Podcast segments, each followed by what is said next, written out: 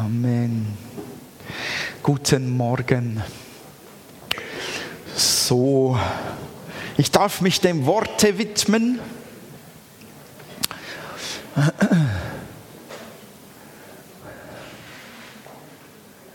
Zunächst einmal freue ich mich an euch. Soweit ich sehen kann, seht ihr alle unglaublich fit aus. Das ist ja genial. Der Advent scheint keine negativen Spuren zu hinterlassen. Sehr schön. Wer hat furchtbar Stress? Keiner. Ich habe es mir doch. Ah, doch, einer, einer getraut sich dazu zu stehen.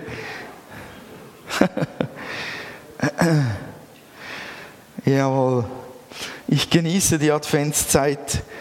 Ich denke nur jedes Jahr wieder frisch an euch und überlege mir, was würdet ihr wohl gerne für Predigten hören, wenn ich nicht solche Predigten halten würde, wie ich sie im Advent halte. Das ist meistens nicht Kuschel, Puschel, äh, Puderzucker, Kirschglasur. Das geht gar nicht. Schokiglasur.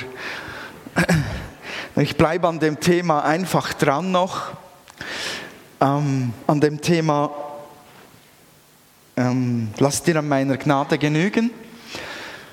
Du kannst die Folie da einblenden. Mein, der Titel dieser Predigt ist Leid ist nicht gleich Leid. Ähm, ich glaube, dass wir es unbedingt brauchen, dass wir noch kurz über das Leid reden wieder einmal und gerade im Zusammenhang von Paulus, von diesem Text. Ich lese euch den Grundlagentext dazu. Das ist heute das dritte Mal, dass ich dazu predige. Die erste Predigt könnt ihr nur per Intranet downloaden. Die zweite Predigt könnt ihr auch noch anhören. Und sofern du den Knopf gedrückt hast, kannst du dann diese dritte auch noch hören zu Hause. Also wir sind, wir sind in der Jahreslosung der Herrenhuter Brüder drin von 2012 und wir stecken im 2. Korinther Kapitel 12. Und ich lese ab dem siebten Vers aus einer Schlachter 2000 Übersetzung. Den zweiten Korintherbrief findet ihr im Neuen Testament nach dem Evangelium und den Römerbrief und dem ersten Korintherbrief findet ihr dann den zweiten. So schlagt doch nach, wenn ihr eine Bibel dabei habt.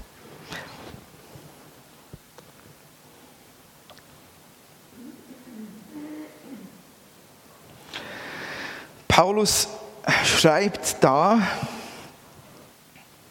über seinen Kampf, den er mit Schwachheiten hat. Und äh, seine Freude über die Gnade und die Schwachheiten. Ähm, übrigens ist das eine Bibelstelle, da kommt mir gleich die Bibelstelle dazu in den Sinn, die wir eigentlich beim Abendmahl auch kennen aus dem ersten Korintherbrief. Paulus spricht dort zu den Korinthern davon, von Schwachheiten und Krankheiten in einem Satz, könnt mal das Kapitel 11 im 1. Korintherbrief dann zu Hause nachlesen, dann stellt ihr dort fest, dass der Paulus die Gemeinde kritisiert hat, weil sie äh, nicht in der Form das Abendmahl eingenommen hat, in der es Gott gesetzt hat. Und dann sagt der Paulus dort tatsächlich zwei verschiedene Worte. Er sagt Schwachheiten und Krankheiten. Und wenn ihr jetzt an die Predigt denkt vom letzten Mal von mir, merkt ihr vielleicht, dass das noch wichtig ist.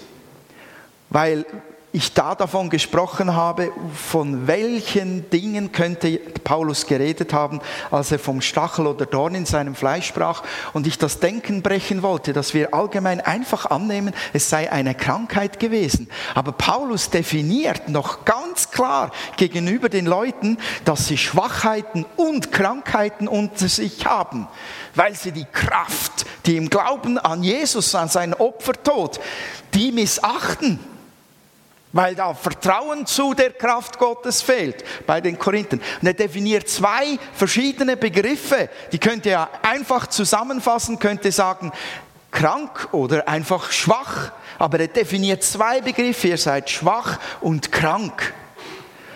Ich glaube, hätte Paulus eine Krankheit gemeint, die ihn hier geplagt hat, hätte er auch das Wort Krankheit benutzt und nicht Schwachheiten. Nur so nebenbei, das gehört jetzt gar nicht zur Predigt. Und jetzt gehört es einfach dazu. So, Paulus ist ein genauer Redner. Hm. Also, äh, 2. Korinther 12 ab Vers 7. Dort steht bei mir, und damit ich mich wegen der außerordentlichen Offenbarungen nicht erhebe, wurde mir ein Pfahl fürs Fleisch gegeben, ein Engel Satans, dass er mich mit Fäusten schlage, damit ich mich nicht überhebe. Seinetwegen habe ich dreimal den Herrn gebetet, dass er von mir ablassen soll. Und er hat zu mir gesagt, Lass dir an meiner Gnade genügen, denn meine Kraft wird in der Schwachheit vollkommen. Ja, Halleluja. Ich habe darüber gepredigt, wie stark Gnade sein kann. Ich habe darüber gepredigt, dass der Stachel des Paulus nicht eine Krankheit für mich sein kann. Und ich denke, das hat grundsätzlich schon mal aufgewühlt. Und jetzt widmen, widmen, widmen wir uns noch dem Leiden. Ich finde es ganz interessant, was Paulus hier niedergeschrieben hat, auch aus dem Grunde von seiner Biografie her. Wenn wir ja uns zurückerinnern, dass Paulus ja eigentlich ein Saulus war.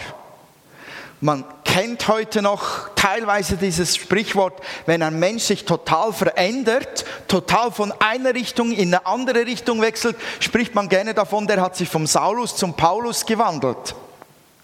Und Paulus war so ein Saulus.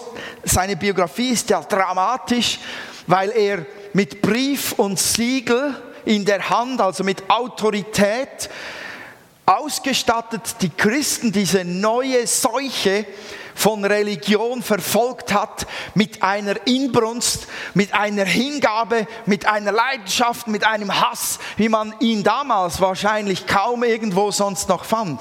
Und dann begegnet ihm ja Jesus und er wird blind, bricht zusammen und sein Leben wird auf den Kopf gestellt. Und dann fügt Gott etwas. Er bringt nämlich einen Hananias zu ihm und dieser Hananias sagt ihm prophetisch, was er leiden muss. Ich glaube, das könnten wir auch schnell ähm, nachschlagen. Das ist Apostelgeschichte 9. Gehen wir doch schnell dahin. Vor allem schnell ist gut. Hä? Apostelgeschichte 9.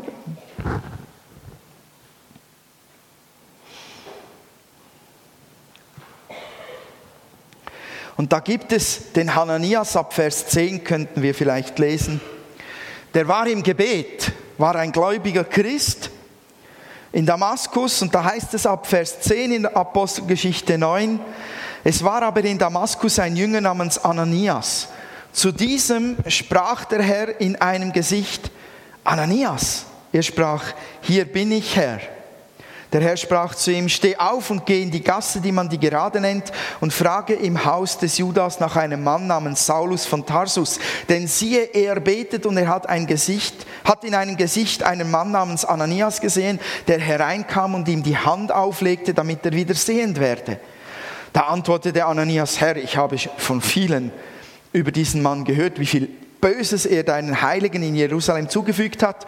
Und hier hat er Vollmacht von den obersten Priestern, alle, die deinen Namen anrufen, gefangen zu nehmen. Aber der Herr sprach zu ihm, geh hin, denn dieser ist mir ein auserwähltes Werkzeug, um meinen Namen vor Heiden und Könige und vor die Kinder Israels zu tragen.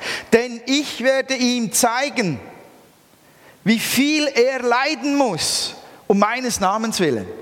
Das ist der Schlüsselsatz, der Rest ist Zusammenhang. Paulus wusste, dass er viel leiden muss. Das sagt diese Bibelstelle.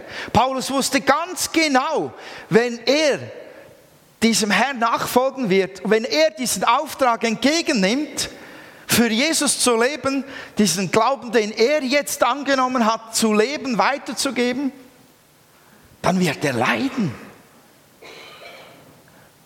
Und es steht da, wie viel. Also er leidet nicht zu knapp, wird ihm da vorhergesagt. Behaltet das doch mal in den Gedanken. Wenn man uns sagen würde, du wirst viel leiden müssen, wenn du Jesus nachfolgst, wie würden wir reagieren, wenn ein Leiden uns trifft? Irgendeines. Kannst du dir etwas ausmalen? Die meisten würden sagen, warum Herr? So funktionieren wir. In der Regel, warum ich, warum jetzt, warum das, warum Herr? Paulus hatte die Voraussage, du wirst viel leiden müssen. Und wisst ihr, was er getan hat? Der hat sein Leiden auch hinterfragt. Ja. Der hat nicht einfach gesagt, ja, der Herr hat es ja gesagt. Als er da geboxt wurde, diese Schläge bekam, ich sage auch, diese Schläge bekam, indem er eben gepeitscht, gesteinigt, fortgejagt wurde. Mitten in diesem Leid sagt er nicht, ja, ich habe es ja gewusst, der Herr hat es mir ja gesagt, Vertrag ist Vertrag. Der hat sein Leiden hinterfragt. Wisst ihr, woran ich das sehe? Er hat dreimal den Herrn darum gebeten, dass er das Ding wegnimmt. Paulus ging direkt in dieses Leid hinein, in dieses Leben der Herausforderung, wo Leid kommen wird. Als dann aber Leid da war, da hat er wirklich, ich kann mir das gut vorstellen, meine Güte, der Paulus, also frisch gesteinigt, hätte ich dem nicht begegnen wollen. Der hätte mir lang etwas von Gottes Güte, Kraft, Gnade und Erlösung, Befreiung erzählen können, währenddem er da so blutig vernarbt oder was weiß ich, blau geschlagen, krumm, schwach, wie er selber sagt, mir das erzählt, hätte ich wahrscheinlich gesagt, ja lieber Paulus, schau dich doch mal an, wo ist dein Gott? Ich kann mir gut vorstellen, wie er sich vielleicht sogar selber fragte, ja, ich bin doch kein Zeugnis für deine Kraft in dieser Art und Weise. Wie soll mir das jemand abnehmen? Bitte nimm mir die Last ab. Und es ist der allererste Punkt, den ich einfach feststelle aus diesem Text heraus. Man darf Leid hinterfragen. Gott hat kein Problem mit dem Paulus, als er ihn darum bittet, das wegzunehmen. Der sagt dem Paulus nicht, hey Mann, Paulus, ertrag's wie ein Mann, Mann.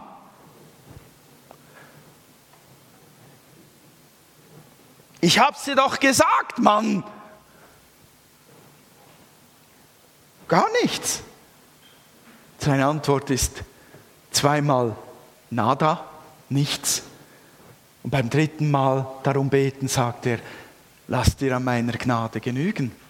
Kein Ärger, dass Paulus dies Leid hinterfragt, obwohl ihm Leid vorausgesagt wurde. Wisst ihr, Leid ist nicht gleich Leid. Wir, wir, wir haben so eine Kultur entwickelt, entwickelt, in der wir entweder alles Leid sofort loswerden müssen, sonst geht es uns nicht gut, oder, und das ist die, das ist für mich noch fast, fast die gefährlichere Haltung, das ist, alles Leid müssen wir einfach hinnehmen. Weil ja der Paulus auch gelitten hat und der Herr ihm sagte, lass dir meine Gnade genügen, also mach es wie der Paulus, bevor ich groß diskutiere. Ich nehme mal alles Leid an, was kommt und sage mir, der Herr wird mir schon was lehren damit. Irgendeinen Sinn hat es schon. Und wir machen Schritt drei oder vier, bevor wir Schritt eins gemacht haben, nämlich das Leid hinterfragen. Gehört das wirklich jetzt in mein Leben? Will ich dem wirklich Raum geben? Muss das wirklich sein? Ich habe von, am Anfang von dem Warum und wieso ich hergesprochen. Damit meinte ich so dieses emotionale, menschliche, einfach nicht leiden wollen. Keiner von uns hat es gern zu leiden. Das sind ganz normale Reaktionen. Aber dann gibt es ein geistliches Reagieren. Eines, das aus, aus einem Vertrauen zum Herr kommt, wo du aufstehst innerlich und sagst, Muss das sein? Muss das wirklich sein? Viele Leute in der Bibel haben das Leid in ihrem Leben hinterfragt. Ihr könnt in die Psalmen 10 bis 13 zum Beispiel nachlesen. Dort sagt auch ein David, wie lange, wie lange müssen wir das noch ertragen, Herr? Also Gott hat kein Problem damit, wenn du Leid hinterfragst. Der zweite Punkt für mich ist, man darf Leid mit Gebet und Vollmacht bekämpfen. Ich finde es interessant, dass Paulus, obwohl er wusste, er wird viel leiden müssen, er hat es prophetisch gehört, obwohl Paulus in, in dieser Situation drinsteckt, wo er eigentlich sagen könnte, ja, das ist das Leid, das der Herr im Voraus gesagt hat, das werde ich leiden müssen, dass er trotzdem diese Schläge nicht einfach akzeptiert, sondern er betet dagegen an, wie auch immer er das genau getan hat, ist egal.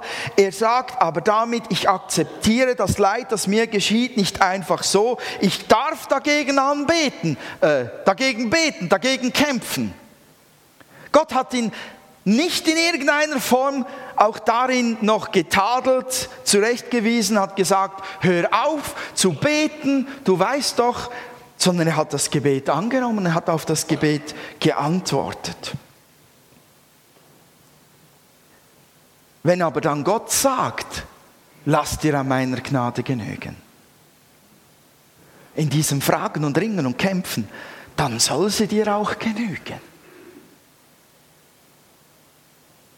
Paulus sagte Ja und Amen dazu, nicht nur einmal zum Leiden, als er es prophetisch vorhergesagt bekam, sondern auch hier, als es ihn an den Rand des Zusammenbruchs brachte und er in Schwachheit diente. Da sagte er auch wieder Ja, weil da steht danach, mit Freude rühmt er sich seiner Schwachheiten. Spürt ihr was? Als er das dieses Ja dazu sagte, zu dieser Gnade Gottes, setze dieses Ja Kraft frei. Hm. Ich möchte aber ganz fest darauf hinweisen, dass es unser erster Impuls eigentlich sein müsste, Leid zu hinterfragen oder Leid zu beseitigen durch Befehlen, durch Gebet, durch Brechen von Mächten, durch ganz praktische Hilfe, egal ob es mich betrifft oder andere betrifft. Eigentlich sollte unser erster Impuls sein, Leid zu beseitigen. Wisst ihr auch warum? Weil Gott das schon immer getan hat. Was haben wir gefeiert? In seinen Wunden sind wir geheilt. Die Strafe lag auf ihm, damit wir Frieden hätten. Das ist Gottes Herz. Das ist seine Haltung. Er will Leid beseitigen, grundsätzlich. Das ist auch das Endziel. Wir sehen einen neuen Himmel, eine neue Erde. Und was wird nicht mehr sein? Leid, Geschrei, Tränen, Tod wird nicht mehr sein. Leid in jeder Form ist nicht Gottes Werk. Es kommt aus der Sünde, aus dem Sündenfall, hat die Welt verseucht und durchdrungen und sie ist somit auch das Werk des Teufels. Und was hat die Bibel uns Wunderbares gesagt? Hierzu ist der Sohn Gottes geoffenbart worden, damit er die Werke des Teufels vernichte. 1. Johannes 3, Vers 8. Dazu gehört auch Leid zu vernichten. Wir haben so einen tief verwurzelten pietistischen Hintergrund der Pietismus war eine gute Zeit. Das war so eine Phase nach der Reformation. Die Reformation blieb irgendwo ein wenig stecken in ihrer Fülle und es ging weiter immer noch um Macht und Geld und Einfluss. Und dann kam der Pietismus, der diese Revolution der Reformation wirklich in die Tiefen der Herzen brachte. Aber ein, ein Haken hat diese, dieser ganze Pietismus. Der hat eine Haltung von, ja, ich armer Christ muss halt leiden, weil ich halt einfach noch so viel zu lernen habe. Ich arme Wurst. Das hat so ein Bettlertum, eine Bettlermentalität entwickelt. Keine Kühnheit dahinter. Wie ich breche dieses Leid.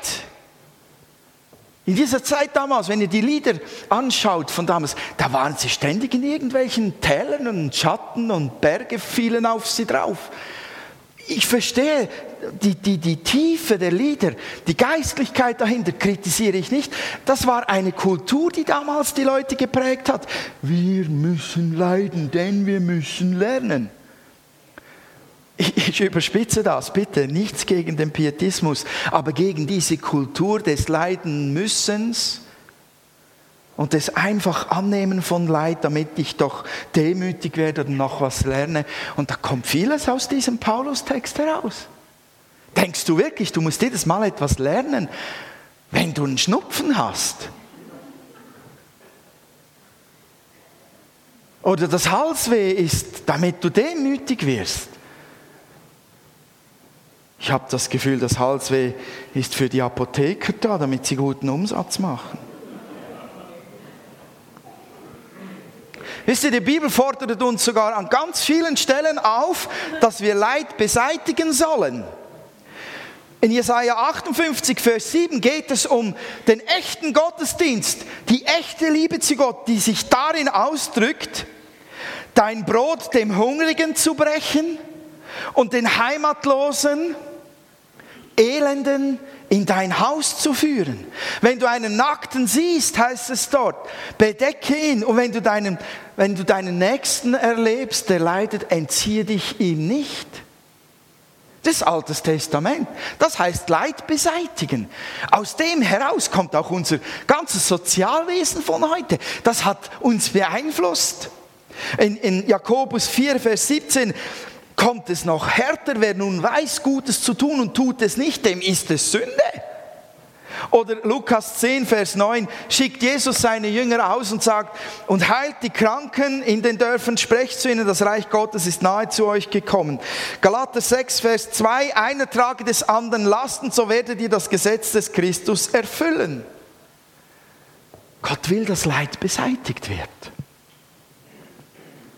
Ja, ich weiß schon, da könnte man auf die Idee kommen, ich will eine leidbefreite Welt predigen. Ich komme schon noch dazu, keine Angst. Und wisst ihr, die Situationen, die wir auch im Alten Testament sehen, sind erfüllt von Menschen, die Leid in dem Sinne wie verdient gehabt hätten. Ich rede jetzt zum Beispiel von dem Volk Gottes, von den Israeliten. Die waren ja so furchtbar ungehorsam im Gegensatz zu uns, oder? Die, die konnten Gott einfach nicht vertrauen. Die waren, das waren so Sturköpfe, wir sind so viel besser. Ja, wir haben es wirklich gecheckt. Dieses Volk hat genau das getan, was Gott gesagt hat, sie sollen es nicht tun. Sie jammerten in der Wüste wegen fehlendem Wasser und Schnitzel und Pommes. Die jammerten, dass Gott nicht in ihrer Mitte gegenwärtig war, bauten sich ein goldenes Kalb. Sie jammerten darüber, dass Gott nicht in der Weise wirkt, wie die fremden Götzen haben diese Götzen angebetet. Und wisst ihr, die hatten wirklich saftig gesündigt. Die waren wirklich ungehorsam. Wenn es irgendein Volk gibt, über dem man schimpfen könnte und sagen könnte, die haben es verdient, dass sie leiden, dann war es die Israeliten. Es gibt sogar biblische Verheißungen dazu, dass wer so lebt wie sie, die Folgen auch tragen muss. Leid inklusive. Aber wisst ihr, dass Gott einen Mose berufen hat, um das Volk aus der Sklaverei herauszuführen? Um es an einen Ort zu bringen, wo der Herr in ihrer Mitte wohnt und er das ganze Leid, das die Völker um sie herum erleben, von ihnen wegzuhalten? Wisst ihr, dass ein Mose erzürnt war, weil er einen Landesgenossen leiden sah? Gut, er hat den, den Sklaventreiber erschlagen, das war falsch. Aber dass der Herr das Volk vom Leiden befreien wollte, das ist klar. Darum geht es im ganzen Exodus. Dasselbe gilt auch für eine Esther. diese gute Frau war so bewegt darüber, dass dem Volk nächstens Schlimmes widerfahren wird, wenn nicht sogar eines Tages die Ausrottung, dass sie sich wagte, zum König zu gehen um mit ihm darüber zu reden. Sie wurde berührt durch dieses Leid, das sich da angebahnt hat. Und genauso ging es Jesus. Wir können im Neuen Testament nachlesen, als Jesus die Leidenden sah, drehte es ihm innerlich das Herz um, den Magen um, die Seele um. Und er begann das Leid zu beseitigen, indem er befreite und heilte und lehrte. Gott will Leid beseitigen. Wir dürfen Leid bekämpfen, ja wir sind sogar dazu gerufen. Das Dritte, man darf aber Leid auch ertragen. Fakt ist, dass Leid jeden trifft, selbst die gesalbtesten und herrlichsten, tollsten Jesus-Freaks. Es trifft sie. Aber Fakt ist auch, dass Gott eine so große Kraft von Gnade uns gegeben hat, uns allen, die wir an Jesus glauben, geschenkt hat, dass wir es erleben dürfen, wenn wir aus dieser Gnade schöpfen, dass Leid ertragbar ist und nicht nur so.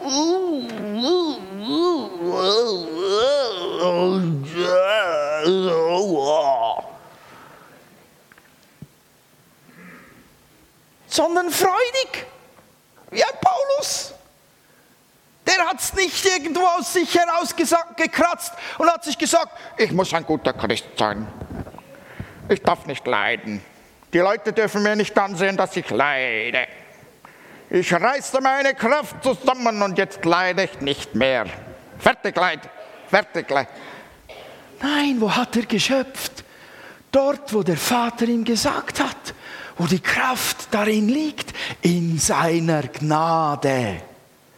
Ich habe Angst davor, dass wir viel zu oft aus uns selbst herausschöpfen, wir unser Rollenspiel durchziehen. Die einen haben das Rollenspiel, ich bin sehr krank und sehr arm, mir geht es ganz furchtbar dreckig.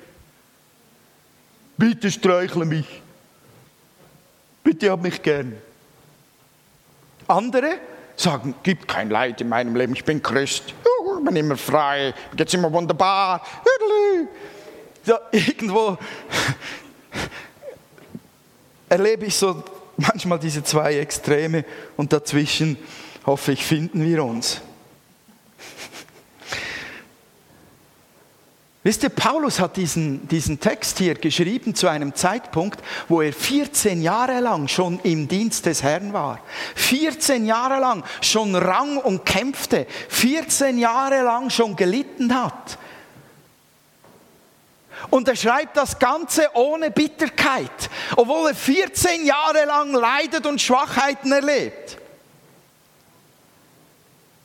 Ja, manches Leid soll getragen werden, soll ertragen werden, vor allem Leid, das man aus Liebe und Gehorsam zu Jesus erträgt.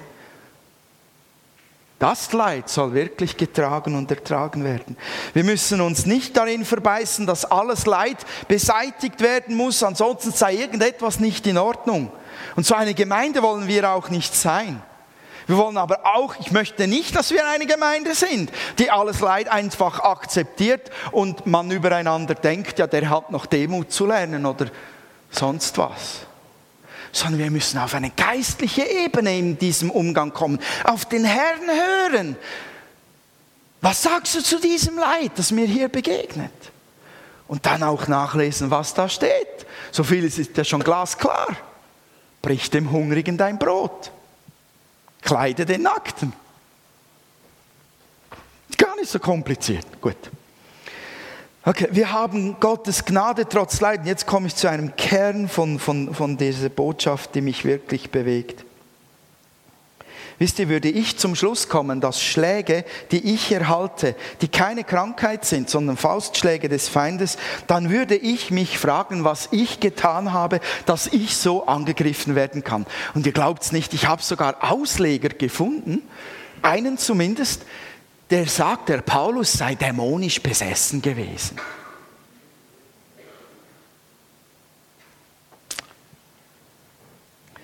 weil der Feind das Recht gehabt hätte, ihn zu schlagen. So was Verrücktes. Aber es steckt trotzdem und immer noch in vielen drin, dass man sich sagt, ich habe gesündigt, deshalb habe ich dieses Leid an der Backe. Und ich gebe euch jetzt einen theologischen Brocken zum Kauen. Ich werfe den euch einfach hin. Viel Spaß damit. Jetzt müsst ihr gut aufpassen. Dieses Denken, Gott sendet jetzt eine Züchtigung, eine Strafe oder der Feind bekommt Rechte, mich zu plagen wegen meiner Sünde, ist dermaßen kompletter Quatsch, wenn wir nämlich uns bewusst sind, dass das gar nicht geht. Denn die Strafe für meine Sünden lag auf ihm. Und er hat sie auf sich genommen, haben wir heute Morgen gefeiert. So, wo liegt die Strafe, die mich treffen müsste aufgrund meiner Schuld? Auf ihm. Sie liegt auf ihm. Hallo. Die muss nicht auf mich kommen. Ich habe da nichts abzubüßen. Der Herr hat deine vergangene, deine, zu, deine gegenwärtige, deine zukünftige Schuld, die Strafe, die dich treffen müsste wegen deiner Sünde, die du diese Woche getan hast, auf ihn geworfen vor 2000 Jahren.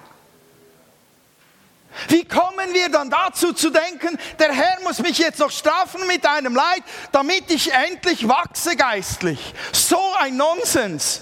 Wir müssen verstehen, dass der Herr die Strafe auf ihn geworfen hat. Das müssen wir endlich checken. Mann!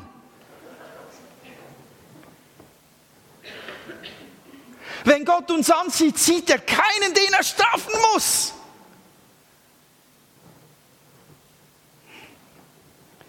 Ja, da habt ihr den Brocken da liegt eine Herausforderung in unserer Denkweise, wenn es ums Leiden geht. Wisst ihr, das war schon, schon bei Hiob so. Gott nannte ihn einen absolut tadellosen Menschen. So gerecht wie er war keiner. Und trotzdem litt er wie keiner zu seiner Zeit. Trotzdem durfte der Teufel ihn versuchen. Wisst ihr, dass ich leide, kann die Folge von Sünde sein. Ich erkläre euch das, muss es aber nicht. Wenn ich natürlich ständig ungeschützten Sex mit wechselnden Geschlechtspartnern habe, dann kann es sein, dass ich mir eine Krankheit einfange. Das heißt aber nicht, dass der Herr sie geschickt hat. Hallo? Seid ihr noch da? Ja eben, und so von wegen Schnupfen. Wir fragen uns komischerweise nicht jedes Mal. Wir fragen uns nur bei den gröberen Dingen, was wir angestellt haben, dass wir so leiden müssen. Und trotzdem kann ein Leiden, das wir aufgrund von einem sündigen Lebensstil bekommen, kann uns trotzdem dieses Leiden etwas lehren. Gott sei Dank können wir trotzdem sagen, warum leide ich so? Warum habe ich eine Geschlechtskrankheit? Ungeschützter Sex mit wechselnden Partnern. Mich nervt diese Geschlechtskrankheit, also höre ich auf damit. Etwas gelernt. Leid kann uns immer etwas lehren, wenn wir hinschauen, auch ohne dass es von Gott gesandt ist. Puh, jetzt muss ich Gas geben. Wisst ihr, wenn, wenn wir unter dem Einfluss des Denkens leben, dass Gott mich straft mit Leid wegen Sünde, dann entgeht mir wirklich das Entscheidende, nämlich, dass die großartige Gnade und Vergebung, die mir geschenkt wurde, dass ich die total verpasse. Weil bevor dieses Leid nicht weg ist, muss ich ja in meinem Denken dabei bleiben. Solange ich leide, bin ich gestraft. Und erst wenn das Leid vorbei ist, kann ich sagen, und jetzt bin ich begnadigt. Versteht ihr das? Aber Paulus hatte mitten im Leiden die Gnade Gottes erlebt. Mitten im Leiden gesagt, aus dieser Gnade heraus freue ich mich über meine Schwachheit. Das ist ein wenig tricky. Gar nicht so einfach. und dass ich wegen Sünde leiden würde, würde letztlich auch gar nicht funktionieren, denn die Gnade hebt Leiden auf. Ich kann jederzeit sofort Vergebung von Schuld haben. Und so viele beten auch mitten im Leiden drin, Herr, vergib mir meine Schuld. Und witzigerweise vergibt der Herr dann die Schuld, aber das Leiden geht nicht weg. Na, guckst du dumm. Ja, das müsste doch jetzt weggehen, oder? wenn man so denkt. Ich bin gestraft. So komme ich jetzt und bitte um Vergebung, dann habe ich keine Strafe mehr. Und manchmal liegt dann das Leid trotzdem noch auf uns. Und dann suchen wir weiter, wo ist noch eine Sünde, wo ist noch ein böser Geist, wo wir beschäftigen uns mit so vielem Zeugs. Ja, viertens, die Gedanken Gottes sind höher als unsere. Das ist natürlich Logisch, das muss kommen, weil es einfach eine Tatsache ist. Wisst ihr, das Warum wir leiden, das kann man nie wirklich zur Zufriedenheit einfach so erklären. Wir brauchen selbst, wenn wir eine Erklärung, wie sie Paulus hatte, hätten, wir leiden immer noch, es tut immer noch weh.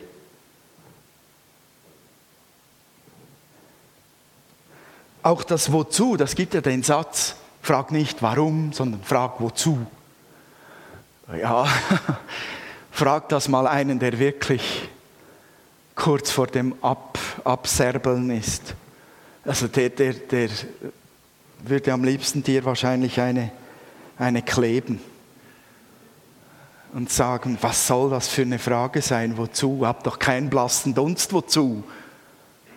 Das ist nicht wirklich Anker ich glaube, die einzige Gewissheit, die wirklich ein Anker und eine Stärke sein kann, ist, dass Gott heilig ist und in seiner Heiligkeit, Gerechtigkeit, Liebe, Güte, Barmherzigkeit, Gnade für mich in Fülle und gar nichts Böses, das er mir antun will. Ich glaube, die einzige Rettung in diesem Kämpfen ist die Beziehung zu meinem Gott, die mich stärkt und tröstet und mich trägt im Leiden. Lasst uns bitte einander darauf hinweisen, einander das vorleben, dass Gott gut ist, auch wenn dein Leben, dein Leben eine andere Sprache gerade zu sprechen scheint. Denn das ist der echte Trost. Lass dir an meiner Gnade genügen. Ah, wisst ihr, wir, wir klammern uns so gerne an falsche Aussagen von Lehren, weil wir einfach wir wollen beruhigt sein. Wir wollen es wissen. Wir wollen es verstehen. Wir wollen es auseinandernehmen, wieder zusammenbauen. Wir wollen es naturwissenschaftlich verifizieren, das ganze Experiment wiederholen im Labor und dann können wir es berechnen. Dann können wir es so hinlegen, dass es eine schöne Formel ist und wir sagen, aha, ja genau, deshalb leide ich so furchtbar. Und dann sind wir ziemlich beruhigt. Bis zu einem gewissen Moment. Heißt er einfach Gott vertrauen und sich das nicht rauben lassen, ist bei allem letztlich der entscheidende Punkt. Wissen, dass Gott mich liebt und mich niemals leiden lassen würde, um mich zu strafen.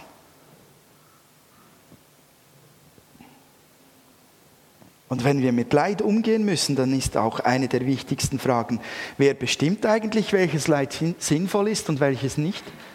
Ich habe schon so viele Erklärungen gehört, die von, von lieben Geschwistern aneinander gegeben wurden, warum du jetzt leidest.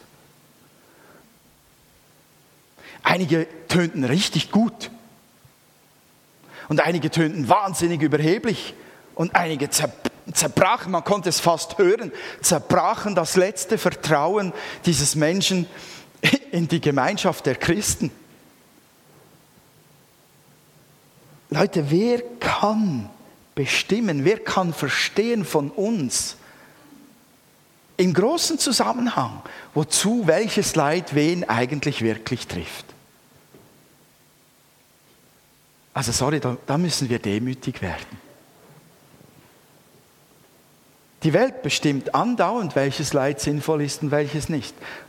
Das hört man andauernd. Man hört sie dauernd schreien, das macht doch keinen Sinn.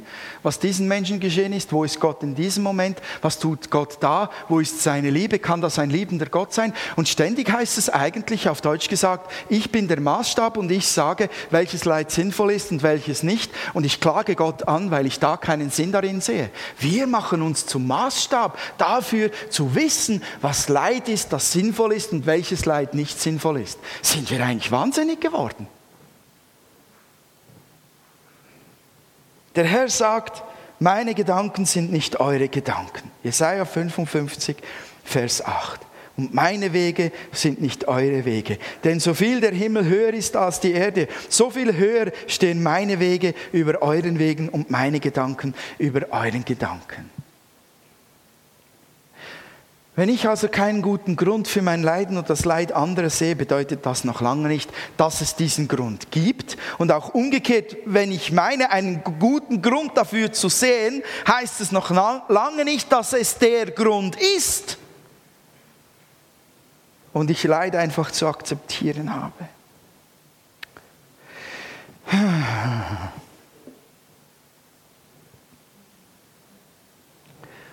Darum sollten wir uns unbedingt an die Offenbarungen halten, die wir verstehen. Wenn wir gewisse Dinge nämlich nicht verstehen, gibt es doch irgendwo Leitlinien, die uns zeigen, da gibt es was, das kann ich begreifen und leben. Gott will Leid beseitigen. Gott sagt, ich will heilen, ich will das Gebeugte aufrichten, ich will trösten, ich will befreien, ich will die Werke des Teufels zerstören, ich habe euch die Vollmacht dazu gegeben. Und Paulus wird nicht gesagt, hol dir noch irgendwo Gnade. Der Herr sagt ihm, lass dir meiner Gnade genügen. Deutsch gesagt, was du hast, genügt. Was ich dir gegeben habe, genügt. Schau an, was du an mir hast, was ich dir in Jesus geschenkt habe. Sieh es an, genieße es, nimm es auf, glaube, halte es fest, nimm es rein in dein Denken und die Gnade, die darin steckt, setzt die Kraft frei, dass du dich deiner Schwachheit rühmen kannst mit Freude. Das fordert uns total heraus. Und da sind Gewohnheiten in uns drin, die verändert werden müssen, unbedingt. Aber wir bleiben so gerne bei dem Gewohnten. Aber bitte willst du geistlich wachsen oder ein geistlicher Gartenzwerg bleiben, immer am gleichen Ort stehen, bis die Farbe abblättert und du entsorgt wirst?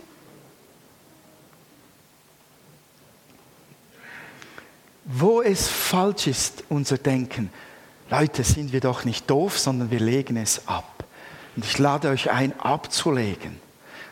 Wahrscheinlich muss ich euch zuerst zum Verdauen noch ein wenig einladen, aber wenn ihr dann verdaut habt und wisst, was weg muss, dann werft's weg. Werft's weg. Löst euch von falschem Denken. Amen.